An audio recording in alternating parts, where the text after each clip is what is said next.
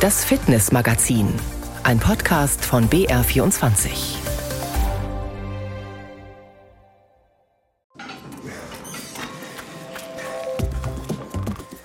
47 Mal haben wir in diesem Jahr sozusagen gemeinsam trainiert.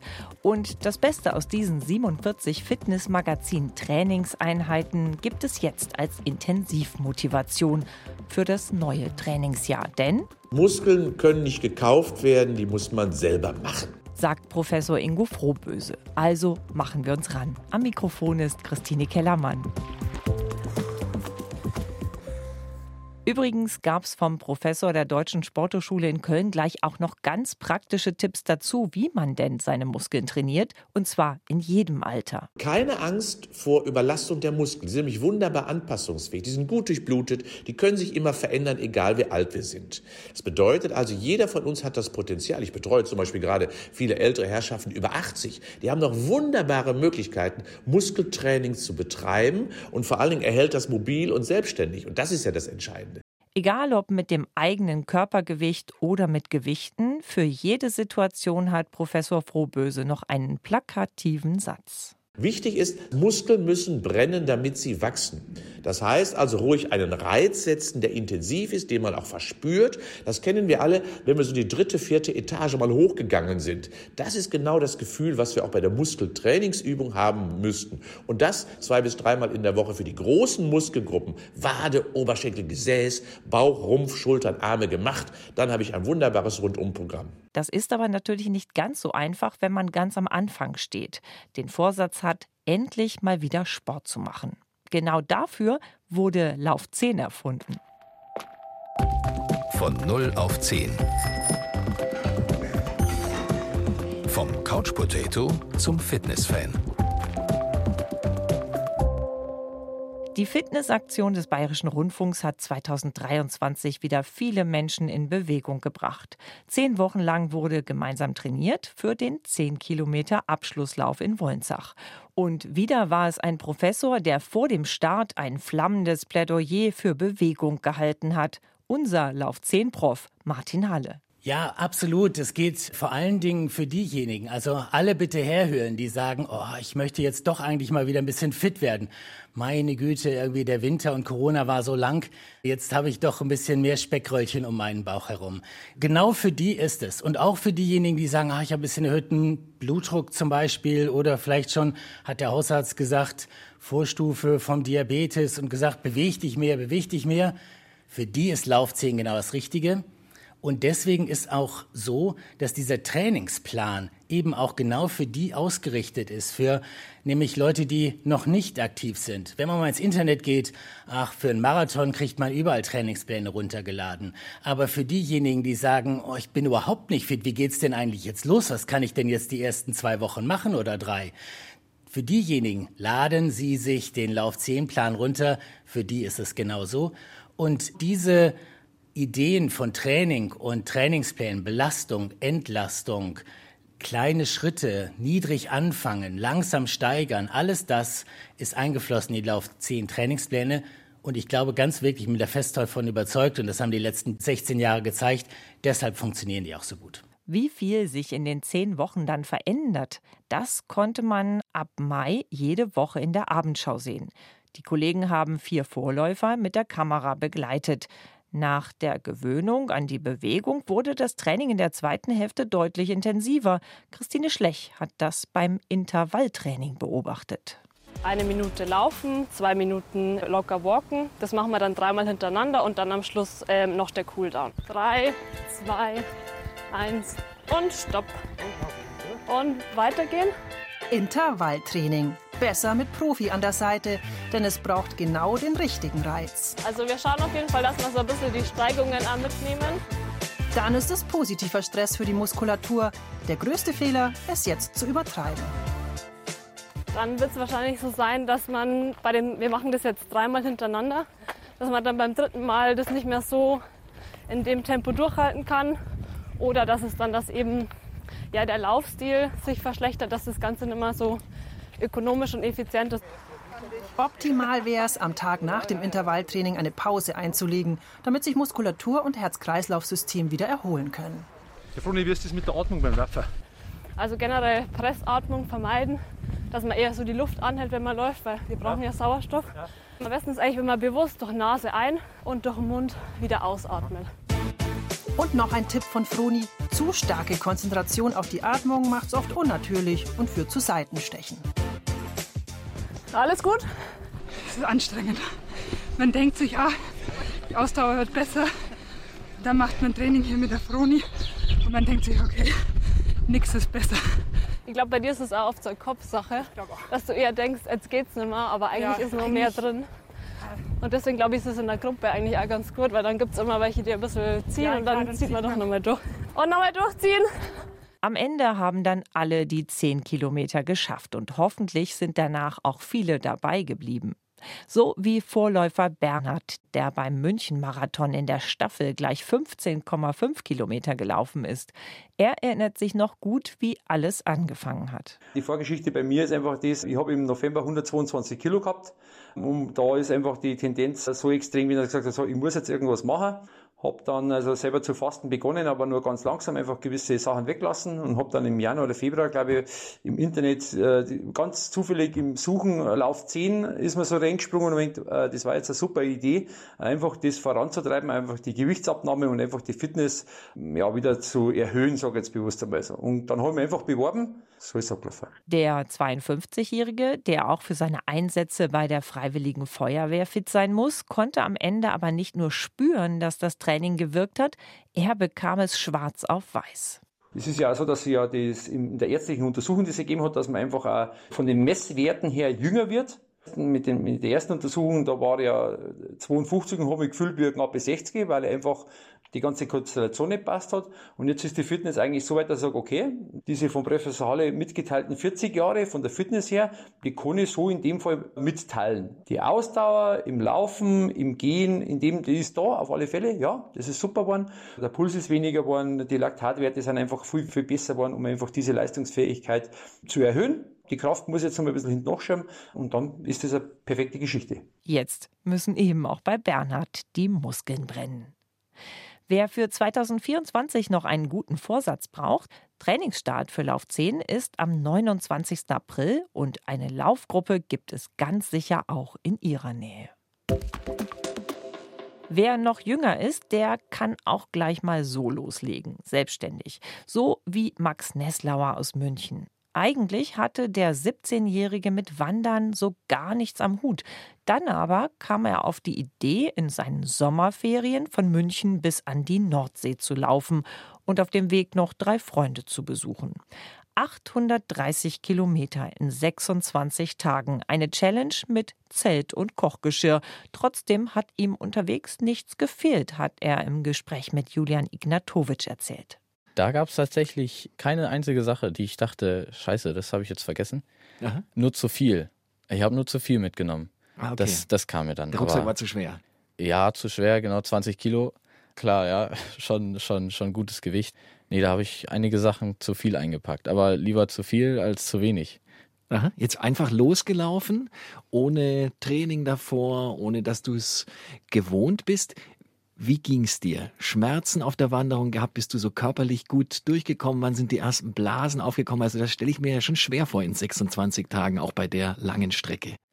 Also ich muss sagen, die ersten Blasen, ich war ab Tag 1 jeden Tag am Abkleben. ja, die ersten Schmerzen kamen dann ab Tag 1, dann 2 wurde schlimmer, 3 war wie Tag 2 und ich muss sagen, ab Tag 4, 5 wurde es dann, ja, kann man sagen, besser. Es gab jedes Mal wieder irgendwie punktuell dann mal das linke Bein, die rechte Wade, mal die rechte Hüfte. Da gab es immer wieder Tage, wo das wehgetan hat.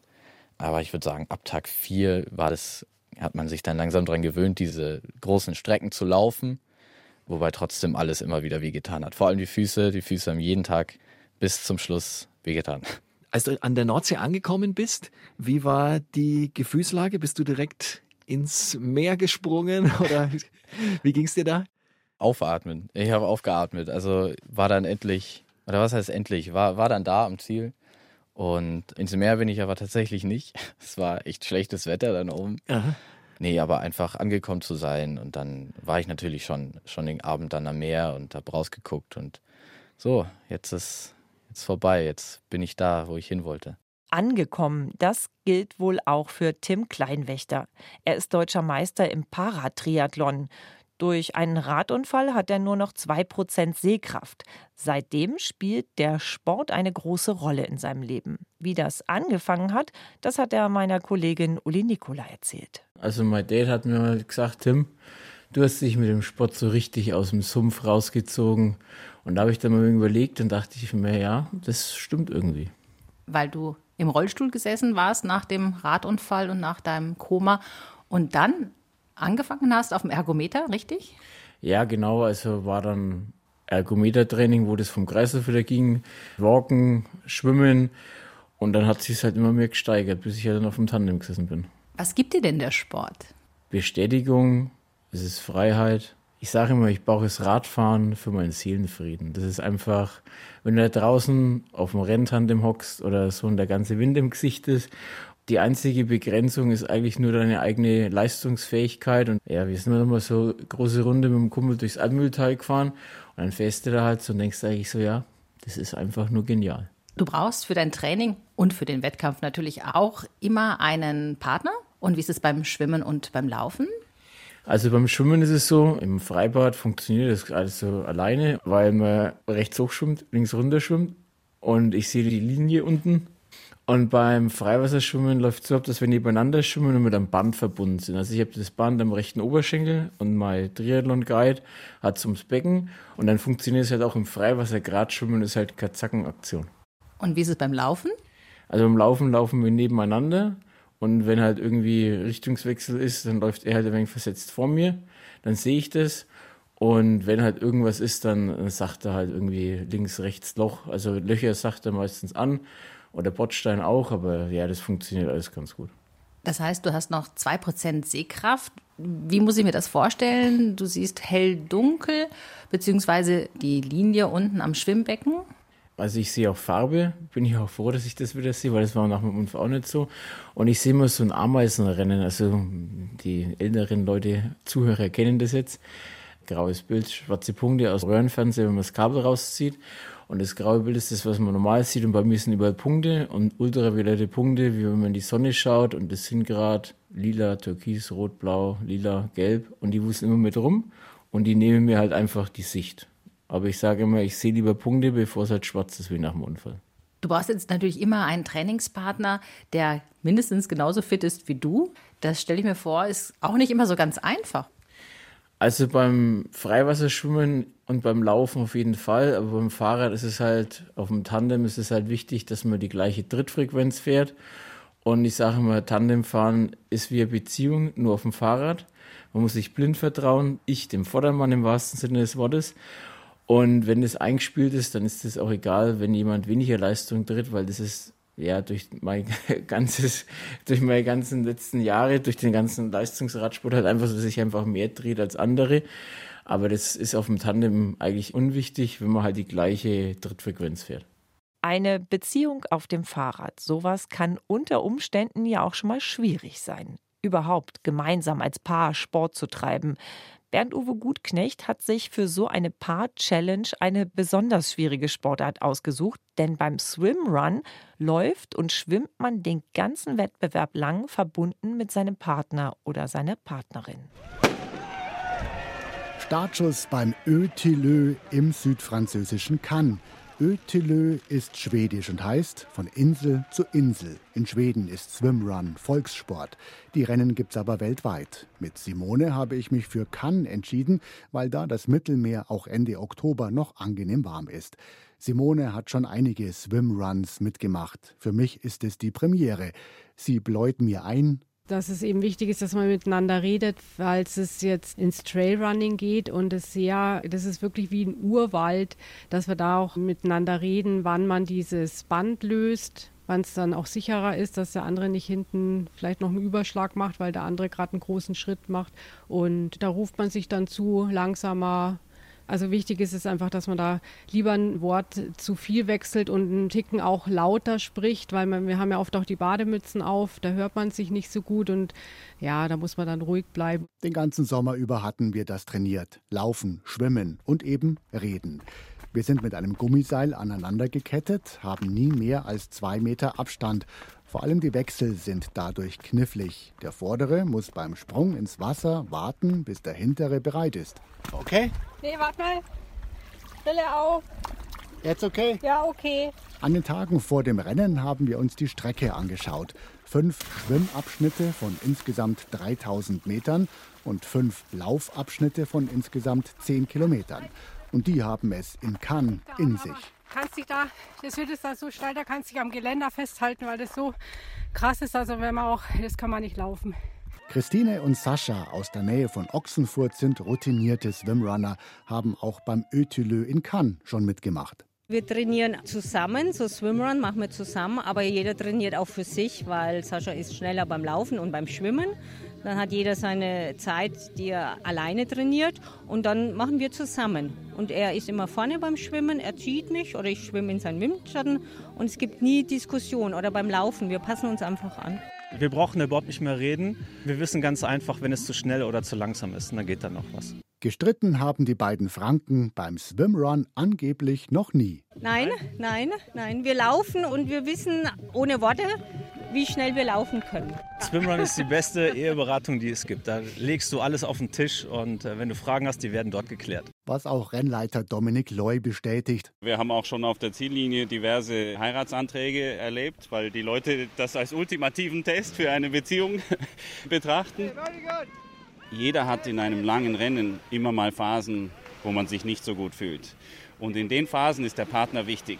Das ist gut ausgegangen. Vielleicht ja auch, weil vorher klar war, dass man viele Dinge absprechen muss, über viele Sachen reden muss. Denn das ist auch für den Sportpsychologen Jens Kleinert ein ganz entscheidender Faktor, wenn Paare zusammen Sport machen wollen, wie er im Gespräch mit Sina Wende erzählt hat. Ja, klar kann das funktionieren. Solange beide damit ihren Frieden haben und das auch mal ausgesprochen haben, sag mal, willst du, dass ich dich mitnehme, dass ich dich ein bisschen motiviere und dass ich dich von der Couch hochscheuche oder möchtest du das nicht? Partnerschaft und Liebe und so weiter, das hat ja viel auch mit Akzeptanz zu tun, dass man den anderen Menschen dann auch so lässt, wie er sein möchte. Wir haben doch so eine gewisse Tendenz, dass wir immer an unseren Partner, Partnerinnen so ein bisschen rumformen wollen und die optimieren wollen. Und das ist ja grundsätzlich ein netter Gedanke, aber das hat alles seine Grenzen und deswegen muss man darüber sprechen. Oder auch, wenn der Partner oder die Partnerin zu viel Sport macht, dann könnte ja auch der auf der Couch sagen, hör mal, möchtest du, dass ich ab und zu mal ein bisschen bremse, übertreibst du es dich ein bisschen. Also über die gegenseitigen Ziele reden, dann wird das schon rauskommen, dass zum Beispiel dann vielleicht ein Partner sagt, ja hör mal, eigentlich ist es ganz schön, wenn du mich ab und zu mal mitziehst oder mich auch mal in den Hintern trittst. Aber das ist ja dann ein Wunsch und dann ist das okay. Wenn man das aber macht, ohne dass es gewollt wird, dann hat man ein Problem. Gehen wir mal davon aus, dass dieser Wunsch geäußert wurde. Welche, welche Vorteile gibt es denn dann für die Partnerschaft, wenn man sagt, äh, wir beide zusammen machen jetzt Sport? Also es fängt damit an, dass durch das Sprechen darüber der Partner oder die Partnerin zum Reflektieren angestoßen wird, sich selbst zu überlegen, warum will ich das denn überhaupt oder müsste ich das machen. Diese Selbstreflexion, das ist erstmal das, was Partner, Partnerinnen super anstoßen können durch das gemeinsame Gespräch. Dann kann natürlich auch noch ein Partner helfen, unterstützen, einen Sport auch tatsächlich durchzuführen und umzusetzen. Also wenn der innere Schweinehund kommt, dann einfach mal aufzurütteln, wenn man vorher darüber gesprochen hat, dass das okay ist. Zu sagen, komm jetzt auf mit dir, du hast es gesagt, du wolltest wolltest es doch. Also so ein bisschen sich gegenseitig auch verpflichten, einen Plan haben, einen gemeinsamen Plan, den man umsetzt. Das Dritte ist eigentlich, dass natürlich, wenn jetzt zum Beispiel ein Partner erfahrener ist, dann könnte der ja auch sein Wissen weitergeben. Das kann natürlich gefährlich werden, wenn man sich da als Trainer oder Trainerin aufspielt und der Partner will das gar nicht, der andere. Aber auch hier wieder, wenn das vorher geklärt wird und sagt, ja klar, sag mir ruhig, wenn ich irgendwie nicht locker genug laufe oder beim Tennis nicht sauber durchziehe, ist in Ordnung. Du kannst mir ruhig Tipps geben. Wenn das geklärt ist, ist natürlich auch sowas möglich, dass man wirklich technisch oder auch konditionell hilft. Fasten und trotzdem fit bleiben. Geht das zusammen?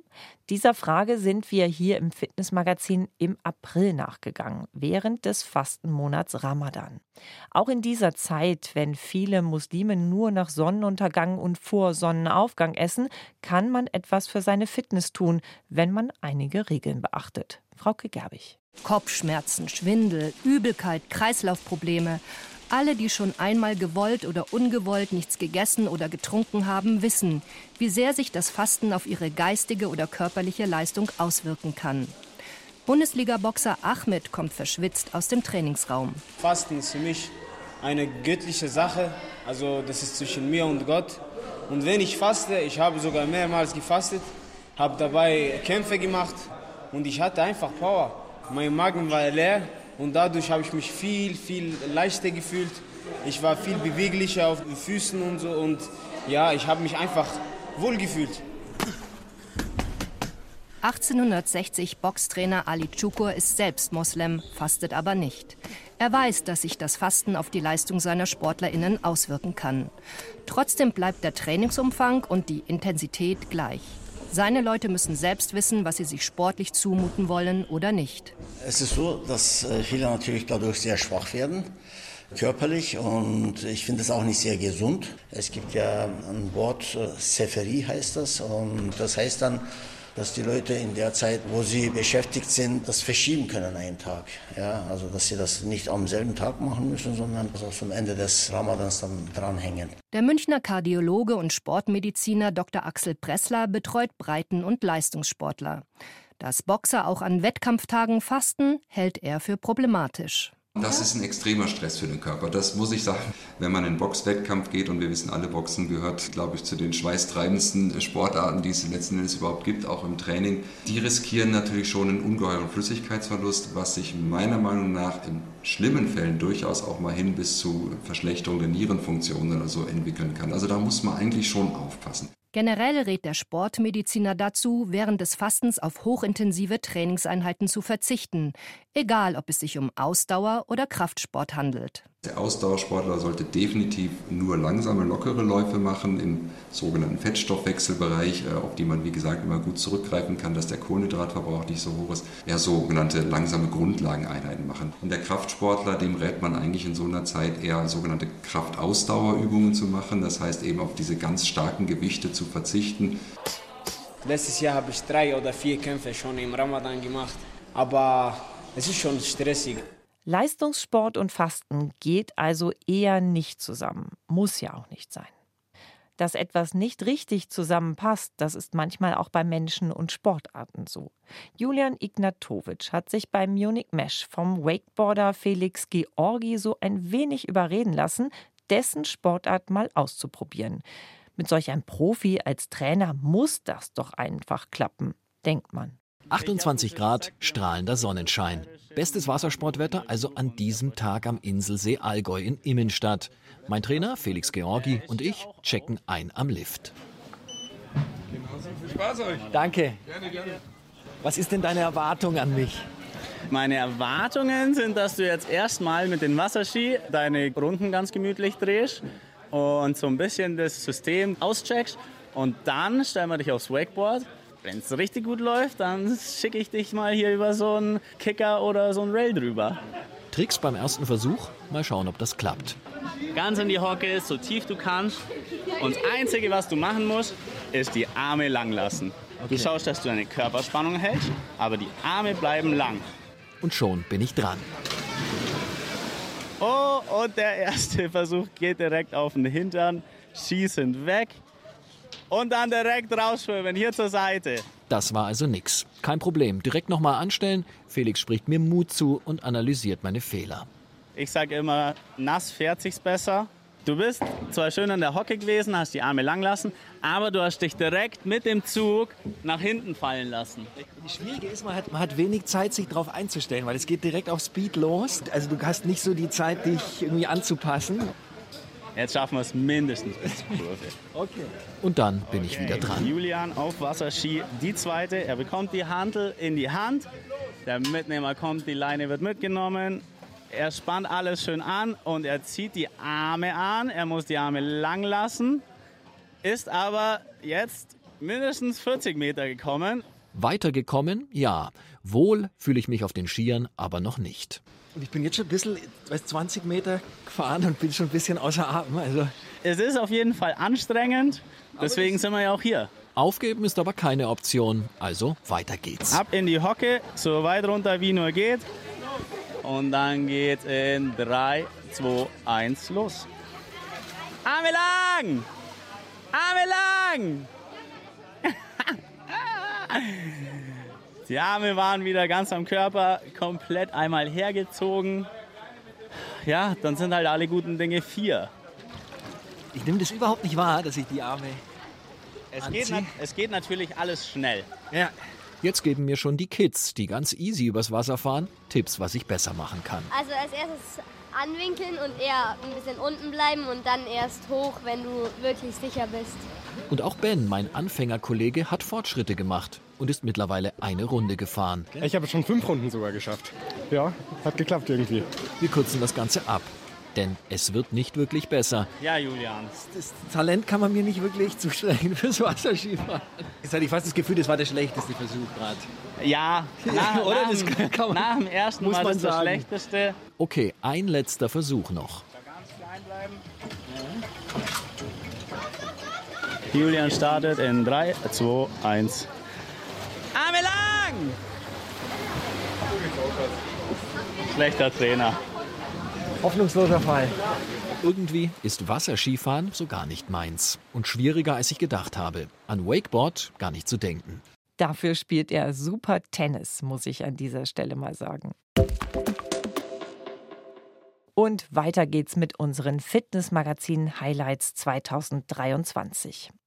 Ganz regelmäßig haben wir ja praktische Tipps für Bewegung im Alltag oder auch konkrete Übungen von prominenten Sportlern für Sie. So ein Tipp kam zum Beispiel von einem Basketball-Überraschungsweltmeister. Hallo, mein Name ist Andreas Obst. Ich spiele Basketball beim FC Bayern München. Aktuell frisch gebackener Weltmeister und ich gebe euch den Tipp, äh, um fit zu bleiben. Ernährt euch gut, habt Spaß am Sport, geht ab und zu mal eine Runde vor die Tür, ein bisschen spazieren gehen, ob es eine halbe, dreiviertel Stunde spazieren ist. Ähm, kann auch mal schwimmen gehen, Fahrrad fahren. Fahrradfahren ist, glaube ich, immer ganz toll, wenn das Wetter mitspielt. Auch gern mal mit Freunden mal ein bisschen abends irgendwo hinsetzen.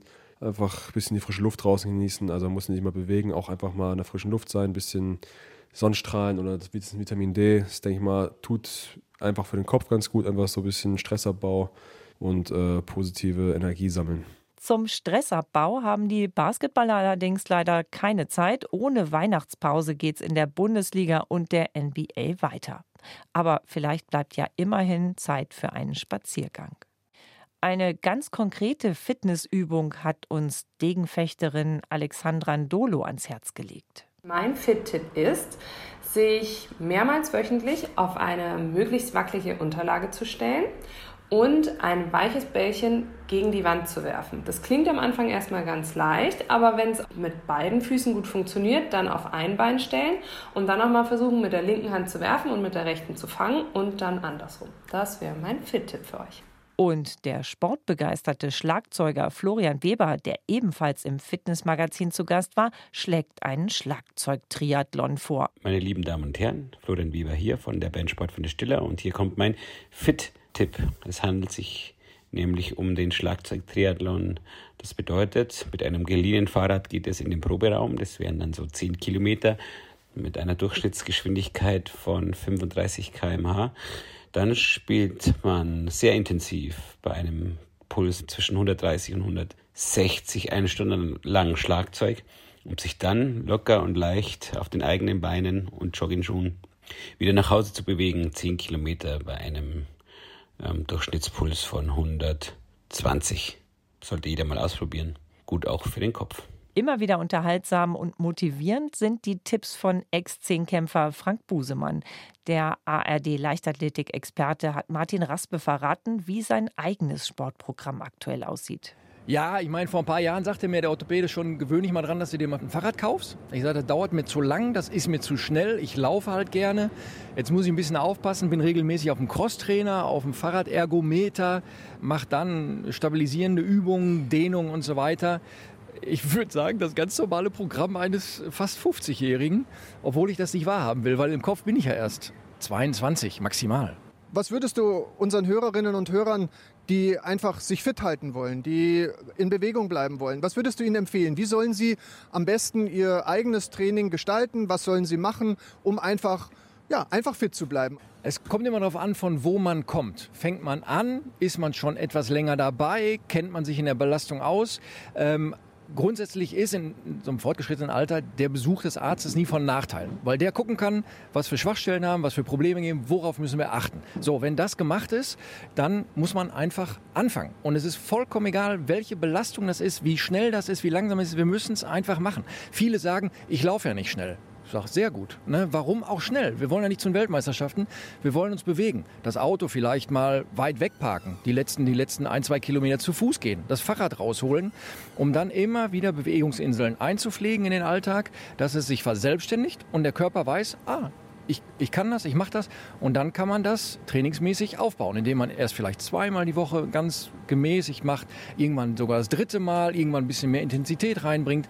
Das ist ja ein Spiel, wo man nur was falsch machen kann, wenn man nichts macht oder wenn man übertreibt. Und die Sportart, die man betreiben will, die kann man sich im Prinzip aussuchen. Ob das Radfahren ist, Laufen, Schwimmen, Walken, was auch immer. Da ist man ja frei in, der, in seiner Wahl. Ja, man muss gucken, was einem Spaß macht. Also ich sage immer, dem Joggen muss man zwölf Wochen Zeit geben. Also das, da muss man sich mal durchbeißen. Bei ganz vielen macht es dann Klick und sie können sich dabei sogar entspannen und erholen und genießen. Mein Orthopäde sagte mir, Frank, gewöhn dich dran, dass du dich mit dem Gedanken anfreundest, ein Fahrrad zu kaufen. Ich sage, nein, da bin ich noch lange nicht. Aber so ein Orthopäde sagt das ja nicht ohne Grund. Ne? Also das ist dann schon gelenkschonender.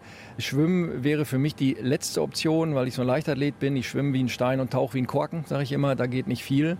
Das wäre eher Überlebenskampf. Das wäre auch, nee, nee, das geht nicht. Also dann eher ein Fahrrad. Aber ihr Laufen ist das Beste für mich. Den Satz würde wohl auch meine Kollegin Sina Wende unterschreiben. Laufen macht ihr großen Spaß. Bisher waren das aber noch überschaubare Strecken. In diesem Jahr sollte es ein Marathon sein. Genauer der München-Marathon am 8. Oktober. Die zwölf Wochen davor hat sie uns mitgenommen und uns regelmäßig von ihrem Training, ihren Problemen und Erfolgen berichtet.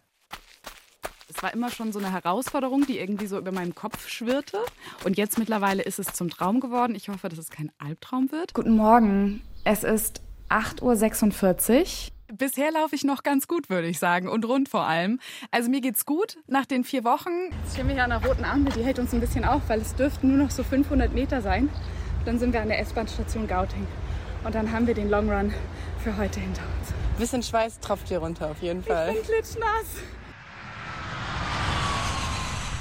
In meiner Brust schlagen gerade zwei Urlaubsherzen. Das eine tanzt und hüpft und freut sich, sich endlich erholen zu können. Diese Ferien habe ich mir verdient, danach soll es mir besser gehen und ich kann erholt wieder durchstarten.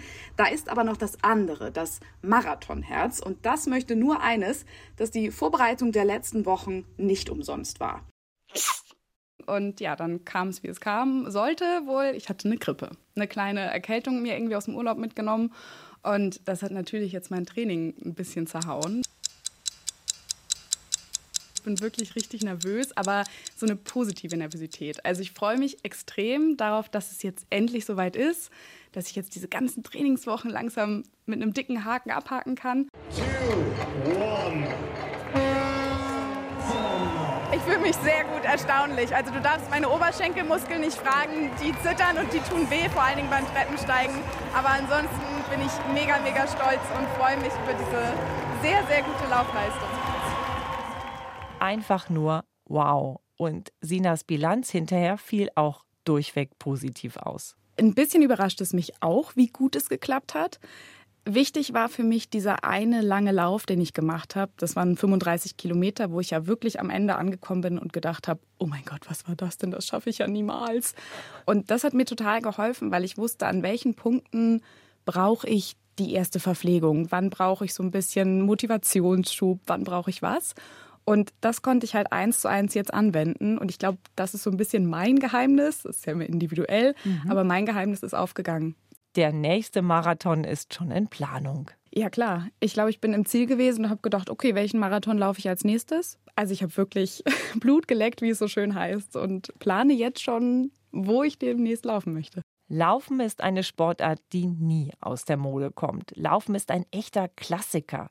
Das ist uns in diesem Jahr ganz besonders aufgefallen, als wir Jubiläum gefeiert haben. 20 Jahre Fitnessmagazin waren ein Anlass, mal zu schauen, welche Trends in dieser Zeit gekommen und gegangen sind. Frauke Gerbig hat das getan. Es ist Sommer, die Menschen suchen Erholung in, an und auf den Seen. Nicht mehr wegzudenken sind die vielen Stand-up-Paddler, die auf ihren Brettern entspannt oder sportlich unterwegs sind. 2014 wurde ich nach Tutzing am Starnberger See eingeladen, um die neue Sportart auszuprobieren. SUP steht für Stand-Up Paddling, SUP auch genannt. Man steht dabei auf einem großen Surfboard, hat ein Paddel in der Hand und dann kann ich mich aus der Kraft der Schultern, der Arme und aus dem Bauch heraus nach vorne paddeln. Nicht mehr wegzudenken aus dem Outdoorsport ist auch das Trailrunning.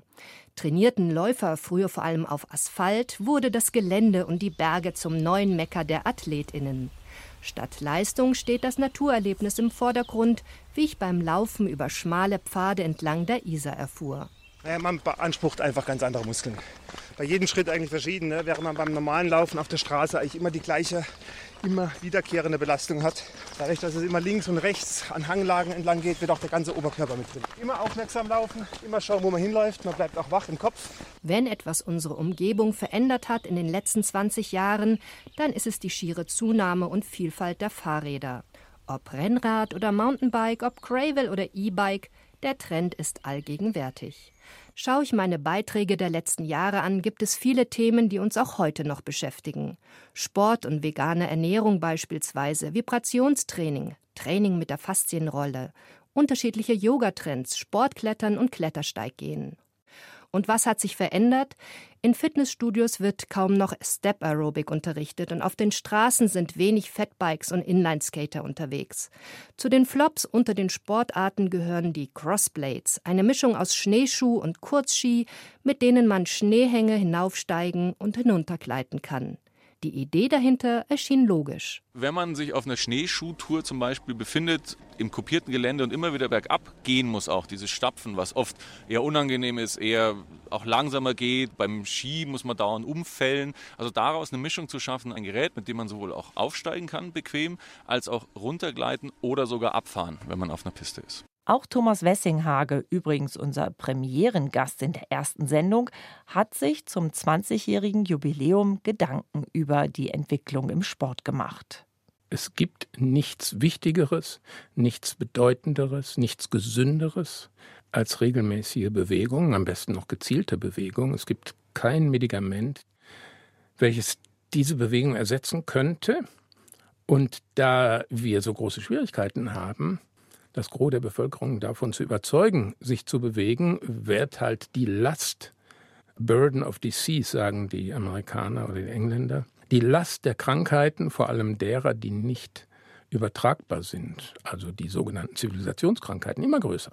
Übergewicht nimmt zu, Diabetes mellitus nimmt zu, Rückenbeschwerden nehmen zu, Krebserkrankungen sind stabil auf hohem Niveau, Herz- und Kreislauferkrankungen gehen nicht zurück, nur unsere Erfolgsquote bei deren Akutbehandlung wird besser. Also das Gebot der Stunde ist Bewegung. Und jetzt können wir gerne darüber sprechen, welche Bewegung. Wir haben also eigentlich ganz klar das Ziel vor Augen, wir müssten mehr tun. Wie kriegen wir denn mehr Menschen dazu, dass sie es auch tun? Na, wenn ich Ihnen das jetzt beantworten könnte, dann würde ich nicht hier sitzen, sondern irgendwo mein vieles Geld beaufsichtigen. Also das ist die, die große Frage. Wir suchen alle nach dem Stein der Weisen. Letztlich führt das so ein bisschen dazu, dass man an der Menschheit verzweifelt, eben weil wir so viel wissen. Und natürlich wissen wir jetzt viel, viel mehr als vor zehn Jahren. Wir haben viel, viel mehr Daten, bessere Daten, belastbare Daten. Aber die können noch so gut sein. Es ist extrem schwer, die Menschen dazu zu bewegen, nur mal einen Spaziergang am Abend zu machen. Jeden Abend. Manchmal erleben Sportarten auch ein Comeback. Beim Tennis könnte das aktuell der Fall sein. Jedenfalls fällt mir auf, dass immer mehr Menschen sagen, ich gehe auf den Tennisplatz. Darüber habe ich mich auch mit dem ehemaligen Davis Cup-Spieler Patrick Kühnen unterhalten. Er hat auch nach seiner Profikarriere immer noch so viel Spaß an seinem Sport ich liebe es einfach Tennis zu spielen. Also ich liebe es, glaube ich, mehr als früher, denn als Profi hast du irgendwo im Hinterkopf immer die Weltranglistenpunkte, die Weltranglistenplatzierung. Und wenn ich heute auf den Platz gehe, dann habe ich auch klare Ziele, aber die sind ganz anders als früher. Ich verrate sie dir gerne. Ja. Zum einen Spaß haben, zum anderen ein gutes Workout haben, also schwitzen mhm. und zum dritten tatsächlich unverletzt vom Platz zu kommen. Das heißt also, der Ehrgeiz hat sich irgendwie ein bisschen verändert, oder? Das ist ja das, was einem oft im Wege steht. Das ist jetzt äh, eine sehr, sehr gute Erkenntnis. Ja, man kann sich schon selbst auch sehr gut im Weg stehen. Das weiß auch ich sehr, sehr gut. Ich äh, schaue, dass ich, wenn ich auf den Platz gehe, wirklich die Zeit voll und ganz genieße. Und äh, wenn ich auf den Platz gehe, natürlich will ich auch gut spielen, ist keine Frage. Aber mir geht es heute wirklich um die Freude am Tennis, ähm, meine Zeit auf dem Platz zu genießen und auch den, den Ball zu spüren, ein bisschen zu spielen auch, mal einen Stopp zu spielen, mal einen schnellen Ball und äh, bewege mich gerne und ähm, es tut mir einfach wahnsinnig gut und ich habe auch so auf dem Tennisplatz immer wieder eine Möglichkeit, mit mir selbst sehr gut zu connecten und auf dem Tennisplatz schaffe ich es am besten, nicht nachzudenken. In den 80ern und 90ern hat man glaube ich, noch ganz anders Tennis gelernt als heute. Und ich habe das Gefühl, dass sich da auch in dem, wie man Menschen das Tennisspielen beibringt, ganz viel getan hat und dass es dem Tennis auch wirklich gut getan hat, oder? Hat sich sehr viel getan und da muss man wirklich nochmal Timothy Galway erwähnen, der, der sein Buch äh, Inner Game of Tennis ist, hat nächstes Jahr 50-jähriges Jubiläum, das muss man sich mal vorstellen für ein Tennisbuch, der eine ganz andere Herangehensweise äh, auch vermittelt hat. Und äh, ich selbst habe versucht vor einigen Jahren meiner Frau oldschool, so sage ich mal, Tennis beizubringen. Ja, mit Fuß nach vorne und ausholen und Ball vorm Körper treffen, mit Instruktionen. Ja. Und es war für meine Frau einfach zu viel an Informationen und ähm, das äh, ist nicht gut ausgegangen. Ja? Also wir sind noch verheiratet, das, das ist schon okay, aber sie hat da keine Freude dran gehabt. So. Und dann habe ich selbst mich da mit der Methode auch beschäftigt, mit Inner Game und seit Jahren arbeite ich auch danach mhm. und habe dann meiner Frau nochmals neu Tennis beigebracht und Bilder erzeugt in ihrem Kopf, dadurch, dass ich vieles vorgemacht habe, vieles gezeigt habe. Und so entstehen dann Bilder im Kopf eines Menschen und dann versucht man es zu kopieren. So, und wir haben es wirklich geschafft, dass wir nach einer halben Stunde im kleinen Feld, wohlgemerkt, miteinander gespielt haben. Also es lohnt sich für alle, die schon mal probiert haben und gesagt haben, hm, es war nicht so richtig, lohnt sich noch ein zweiter Versuch. Auf alle Fälle, auf alle Fälle. Tennis ist zu schön, um es nicht nochmal zu versuchen. Geben Sie der gelben Filzkugel also noch eine Chance. Jeder von uns hier im Fitnessmagazin hat so seine Sportart. Petra Martin zum Beispiel ist unsere Wasserratte. Und so war der Besuch in einem ganz besonderen Schwimmbad auch eine ganz besondere Freude für sie. Im finnischen Lahti gibt es nämlich ein Schwimmbecken direkt unter der Skisprungschanze. Dort hat Petra Martin auch den Rettungsschwimmer Matte getroffen. It's really unique because it's one of a kind in the world. Es ist einmalig auf der Welt. Und es ist schön, was anderes als nur den Himmel zu sehen. Man sieht die Schanze. Es ist lustig, wenn du Rücken schwimmst und gleichzeitig trainieren die Skispringer. Es ist cool, zwei so unterschiedliche Sportarten in derselben Umgebung zu sehen. Kinda cool to see two so different sports so close to each other in such a same environment. Majestätisch, fast bedrohlich, ragt die große Schanze über dem Becken in die Höhe. Die erste Schanze wurde hier 1923 errichtet. Insgesamt sind es jetzt drei Schanzen. Das Schwimmbecken gibt es auch schon seit gut 50 Jahren. Ich kann es jetzt gar nicht erwarten, auch endlich hier zu schwimmen. So, und ab ins Wasser. Ich schwimme los. Erstmal Brust, weil ich die Aussicht genießen möchte. Das Wasser ist mit 27 Grad angenehm warm, denn die Hälfte des Beckens liegt schon mittags im Schatten des Berges. Beim Kraulen sehe ich nur den Beckenboden, deshalb möchte ich jetzt Rücken schwimmen. Ich blicke in den blauen finnischen Himmel, sehe den Bremsberg mit den Sonnenanbetern und auf dem Rückweg erhebt sich über mir die Schanze.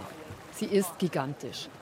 Das Schwimmbecken ist in einer Talsohle. Die Bäume an dem Berghang erscheinen deshalb ebenfalls riesig. Was soll ich sagen? Es ist einfach ein Traum, hier zu schwimmen. Man muss sich eigentlich schon fast zwingen, auf sich aufs Schwimmen zu konzentrieren, weil das ziemlich beeindruckend ist unter dieser riesen Sprungschanze zu schwimmen. Und am besten ist eigentlich, wenn man Rücken schwimmt, weil dann sieht man das alles hier. Das ist echt einfach unbeschreiblich. Und ich bin nicht die Einzige, die hier gern schwimmt. Auch die finnischen Stammgäste genießen ihr Becken.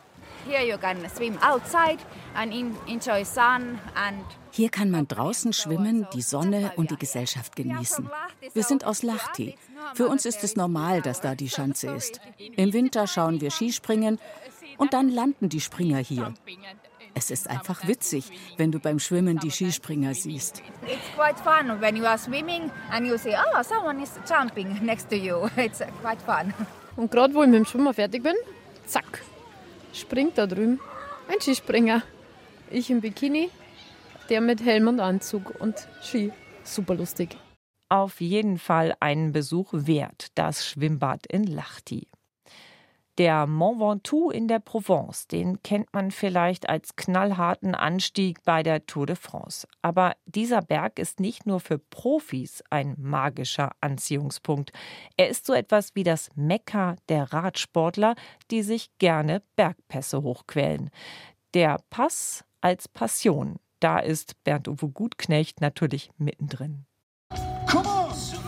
Angefeuert von Moderatoren, DJs und Zuschauern entlang der Strecke geht's für uns Bergradfreunde vom Startort Vaison-la-Romaine wahlweise 100 oder 122 Kilometer kontinuierlich bergauf.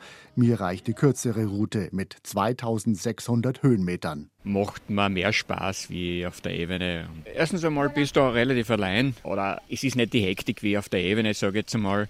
Am Berg, da kannst du dich mit dir allein unterhalten, kannst auch mit dir selber mal schimpfen. Meistens ist die Landschaft einfach ein bisschen schöner am Berg. Tatsächlich zieht sich das große Feld schon nach den ersten Anstiegen weit auseinander und so schnauft jeder für sich. Vor allem auf den letzten 25 Kilometern, wo praktisch kein Meter geradeaus geht. Die Radlerin aus Australien sagt, sie ist klein und leicht und damit prädestiniert für Berge. Ihr macht das Passradeln viel mehr Spaß als in der Ebene. Und ihre Freundin meint, dass sie sich eigentlich immer Gipfel zum Ziel setzen. Der Gipfel des Mont Ventoux wird von Rennrad-Enthusiasten regelmäßig zum weltweiten Lieblingspass gewählt. Der Schriftsteller Bernard Mondon hat ein Buch über den weißen Riesen geschrieben. Weiß, weil sich die Passstraße auf den letzten Kilometern durch eine baumlose Kalksteinwüste schlängelt. Radfans aus aller Welt kommen zum Mont Ventoux, weil es in den Lebenslauf eines erfolgreichen Rennradlers gehört, einmal den Gipfel zu erobern. Wer einen Platz im Rennradhimmel will, der muss einmal den Mont Ventoux hochgeradelt sein. Le Ventoux à vélo. Für solch einen Bergradklassiker braucht es neben Kraft und Ausdauer auch das richtige Equipment. Da die letzten vier Kilometer fast durchgehend über 10 Prozent Steigung haben, macht ein großes Ritzel Sinn, sagt der Experte Eddie Seiler vom Münchner Radlmarkt. Der Klassiker ist ja von 11 auf 28 beim Rennrad, beim reinen Rennrad, was eine sehr ambitionierte Übersetzung ist. Hinten wollten dann die meisten Kunden jetzt bei mir im Speziellen anstatt des 28er Ritzel das 34er. Und der Übersetzung ist das auch ein Ding, was dann auch wirklich Spaß macht. Nach gut fünf Stunden quäle auch ich mich die letzten Serpentinen hoch. Nach 33 Grad in der Ebene ist es jetzt 9 Grad kühl. Egal, das Adrenalin schießt ins Blut, als der Zielsprecher auch mich namentlich empfängt.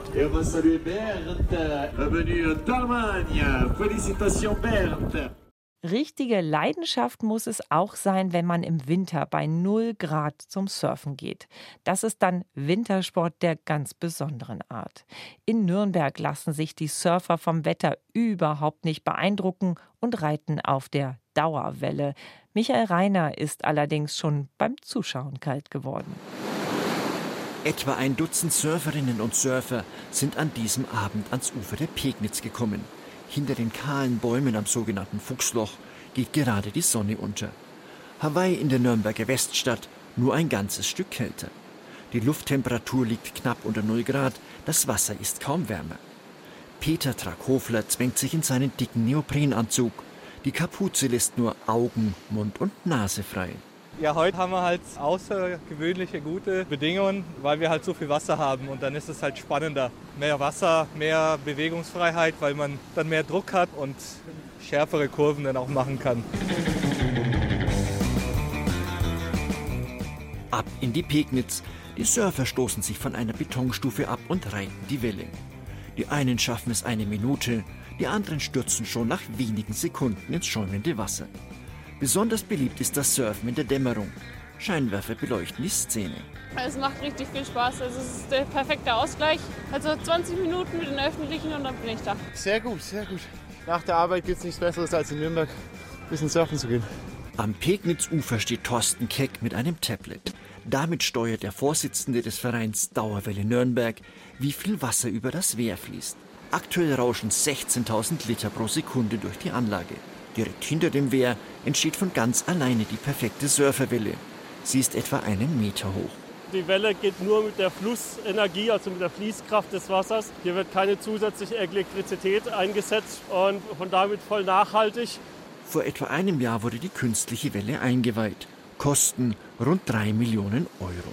Mitfinanziert von der Stadt Nürnberg, dem Freistaat und Sponsoren. Inzwischen hat der Verein Dauerwelle rund 500 Mitglieder, sagt dessen Vorsitzender Keck. Die Anlage ist aber offen für alle. Bei uns ist jeder willkommen, auch jetzt im Winter. Immer sonntags haben wir öffentliche Surfzeiten. Und da kommen immer noch Leute, die standen noch nie auf dem Brett und die haben trotzdem Spaß und wir zeigen es ihnen. Nach einer knappen Stunde im Wasser wird es aber dann doch etwas kalt, vor allem an den Füßen. Trotzdem, Peter Trackhofler kommt jede Woche mindestens einmal. So wie fast alle hier. Wenn man hier so die Leute anschaut, muss man schon ein bisschen verrückt sein, hier im Wasser zu sein. Aber das lohnt sich definitiv. Also das Erlebnis ist schon echt besonders. Schnell trinkt er eine Tasse heißen Tee, dann geht's zum Aufwärmen nach Hause. Der Weg ist kurz, denn Nürnbergs kaltes Hawaii liegt ja mitten in der Stadt. Das war's mit dem Fitnessmagazin 2023. Am Mikrofon war Christine Kellermann.